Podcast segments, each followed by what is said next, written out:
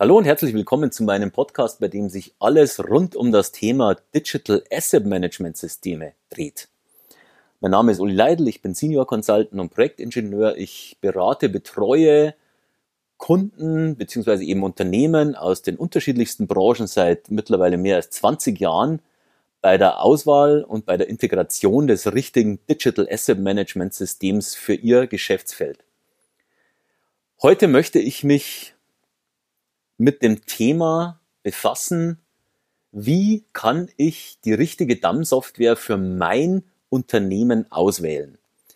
Zahlreiche Unternehmen stehen ja immer wieder vor dieser Frage und da geht es eigentlich nicht nur um das Thema, wie wähle ich ein DAM-System aus, sondern es geht generell, wie wähle ich die richtige Softwarelösung für mein Unternehmen aus. Es könnte theoretisch ja auch eine ERP-Lösung sein oder eine CRM-Lösung oder eine PIM-Lösung. Letztendlich brauche ich irgendeine Methodik, die anwendbar ist auf den Evaluierungsprozess jeglicher Softwarelösungen. Über diese Methodik beziehungsweise über eine Art der Methodik möchte ich Sie heute gerne mal informieren. Ich kann Ihnen da aus meiner Zeit berichten, als ich bei meiner alten oder bei meinem letzten Arbeitgeber war, bei meiner alten Firma war ich als CTO angestellt. Wir waren ein deutscher DAM-Integrator. Wir haben also Digital Asset Management Systeme verkauft und integriert. Und in dieser Position hatte ich natürlich auch immer wieder sogenannte Ausschreibungen auf dem Tisch liegen. Ähm, Sie hören schon, ich nenne diese Ausschreibungen sogenannte Ausschreibungen, weil aus meiner Sicht äh, haben sie diesen Namen definitiv nicht verdient. Manchmal kamen diese Art Ausschreibungen direkt von Unternehmen, manchmal hing noch ein Consultant dazwischen. Ausgesehen haben sie prinzipiell immer gleich. Ich hatte eine riesenlange Excel-Liste auf dem Tisch liegen, die teilweise 30 Seiten lang war und in der bis zu 400, 500 Features aufgeführt waren. Und zwar Features, die das Unternehmen glaubt, ein DAM-System für sie können müsste. Nun kann man sagen, ja, warum nicht? Ist ja, ist ja schön, dass man sich Arbeit macht und dass man sich Gedanken macht. Aber letztendlich sind diese unendlichen Feature-Listen absolut obsolet und nicht zielführend für eine individuelle Softwareauswahl für das einzelne Unternehmen.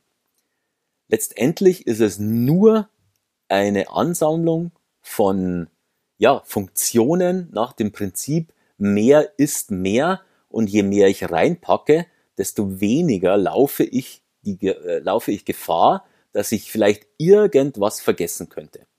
Und genau nach diesem Prinzip wurde hier gehandelt. Es gab entweder einen Consultant oder einen definierten Product Owner in dieser Firma, der dieses Projekt, finde mal ein neues Dammsystem, mehr oder weniger aufs Auge gedrückt hatte, äh, bekommen hatte und der ja, natürlich auch ein bisschen hilflos war in der Art und Weise, wie soll er jetzt an diese Dinge rangehen. Und da ist es natürlich am sichersten zu sagen, jetzt sammle ich mal alle Features, die ich brauche und die mir einfallen und ähm, fasse die in einer Excel-Liste zusammen. Nur, ich kann Ihnen sagen, dass mindestens 90 Prozent aller dieser Features, die in diesen Listen aufgeführt waren, vollkommen obsolet sind. Wir hatten in jeder dieser Listen, die wir bekommen haben, zum Beispiel als Feature, es muss möglich sein, Dateien hochzuladen und Dateien runterzuladen. Hm. Jetzt weiß ich natürlich nicht genau, wie Ihre Kenntnis über DAM-Systeme ist. Also generell können Sie sich zu, was ist überhaupt ein DAM-System, auch gerne auf meiner Homepage dam-evangelist.com informieren. Dort ist das in aller Ausführlichkeit ziemlich detailliert beschrieben. Aber ich kann Ihnen definitiv zusichern, dass jedes DAM-System in der Lage ist, Daten hochzuladen und wieder runterzuladen. Wenn es das nicht kann, ist es kein DAM-System, sondern irgendeine andere Softwarelösung, aber kein DAM-System. Und so in dieser Art und Weise sahen wirklich circa 90 Prozent der Funktionen in diesen Listen aus.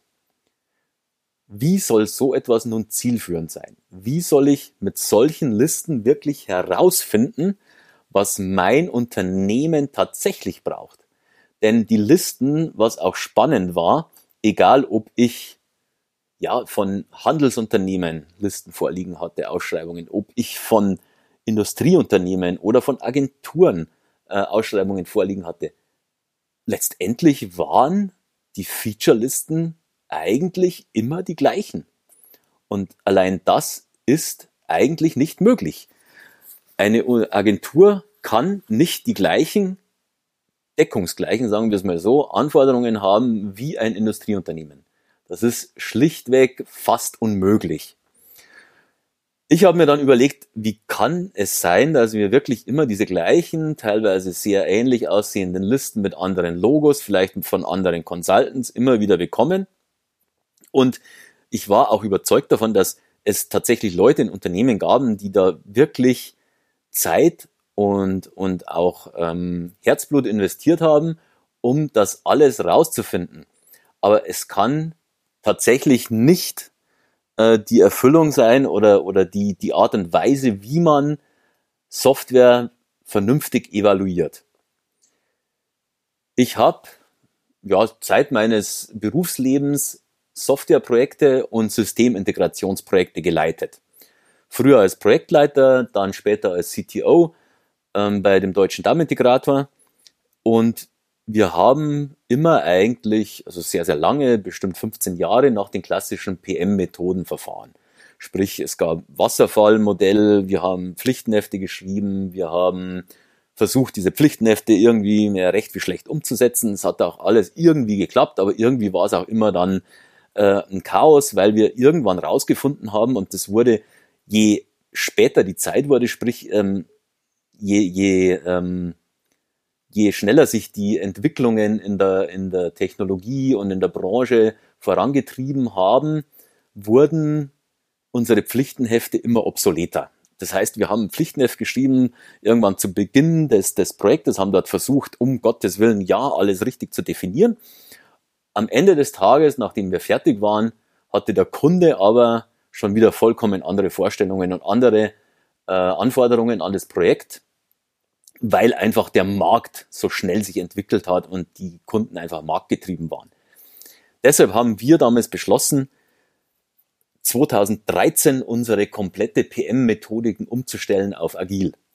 Wir haben da uns angelehnt an den Scrum-Prozess. Wir, wir waren keine absoluten Scrum-Fanatiker oder so und haben dann einfach wirklich nur äh, die Methodiken genommen, die wir als wirklich gut erachtet haben und haben die rausgelöst und haben die für uns dann in den Projekten angewandt. Und unsere Erfolgsrate hat sich also massiv erhöht im Vergleich zu der klassischen Wasserfallmethode, weil wir konnten endlich durch diese Agilität, die wir in die Projekte reingebracht haben, schnell und adäquat auf die Veränderungen im Markt und auf die Anforderungen, auf die neuen des Kunden reagieren und konnten die sofort in unseren Projekten, egal ob Softwareentwicklung oder Systemintegration, äh, adaptieren und mit in das Projekt einbringen.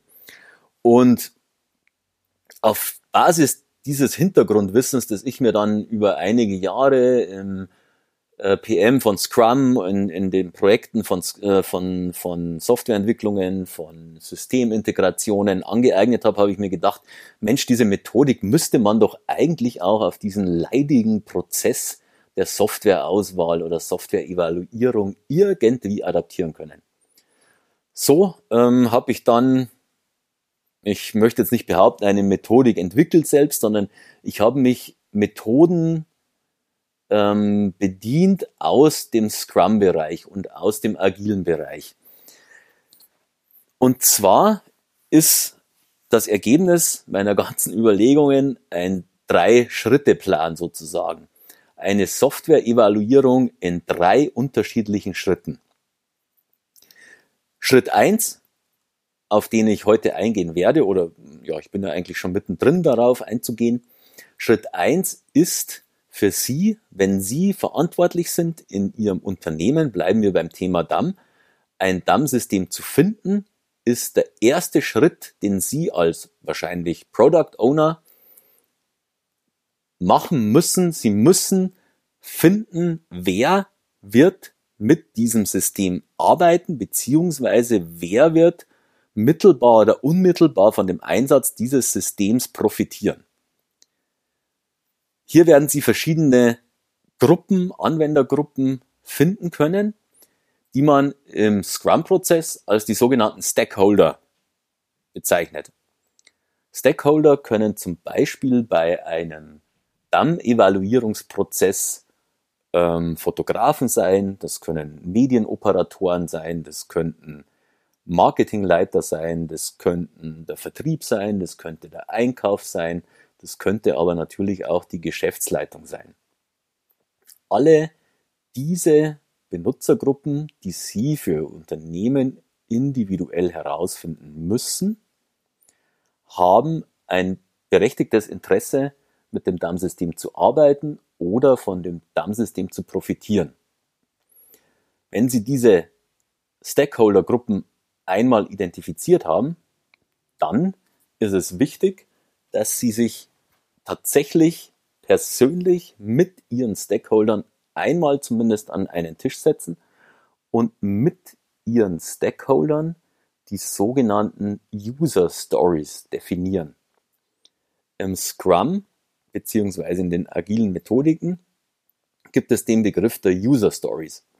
Anhand von User Stories wird definiert, wie die Stakeholder oder die Anwender von dem System, also welche Funktion sie brauchen, welche Funktion sie sich wünschen, warum sie diese Funktion brauchen und wie sie davon profitieren.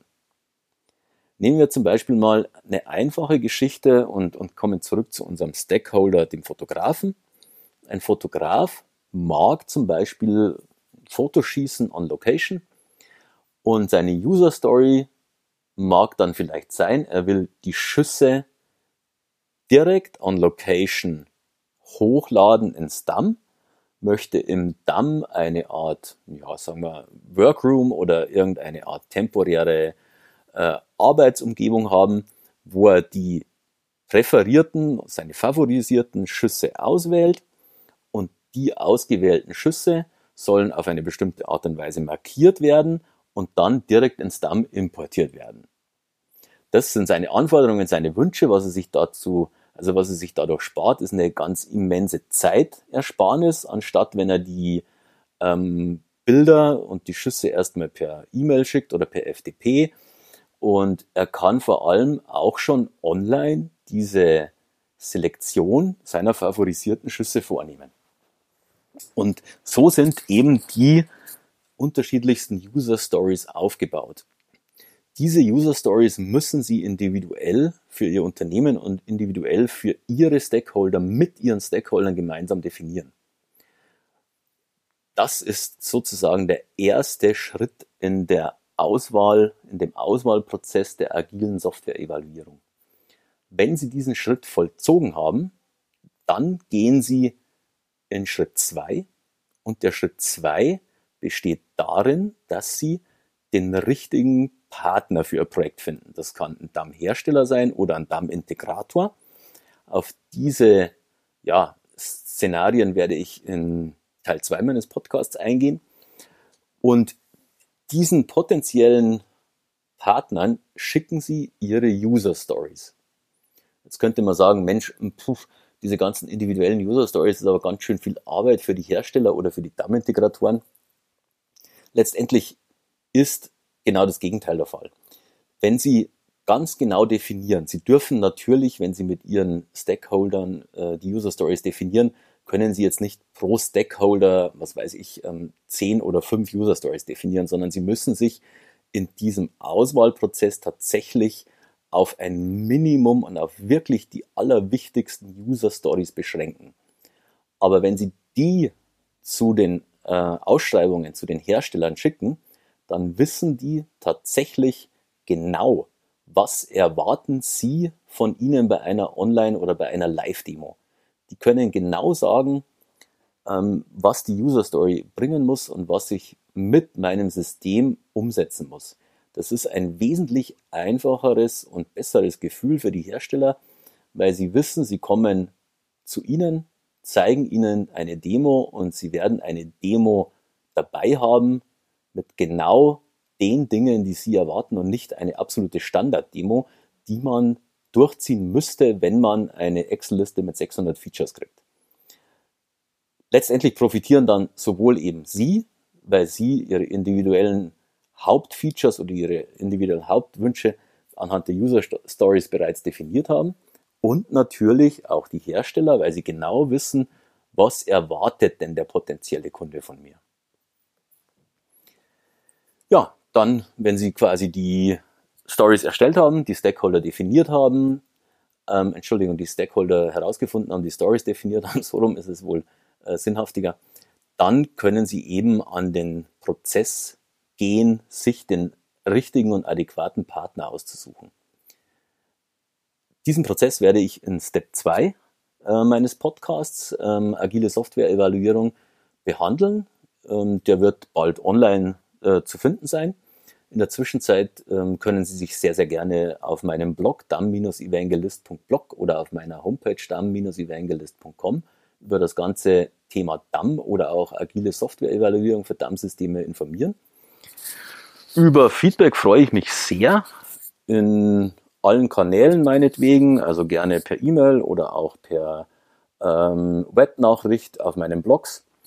Und ja, wenn Sie Fragen haben, stehe ich natürlich auch in allen Kanälen sehr, sehr gerne zur Verfügung. Und ich freue mich, wenn Sie bei unserem zweiten Teil des Podcasts wieder mit dabei sind.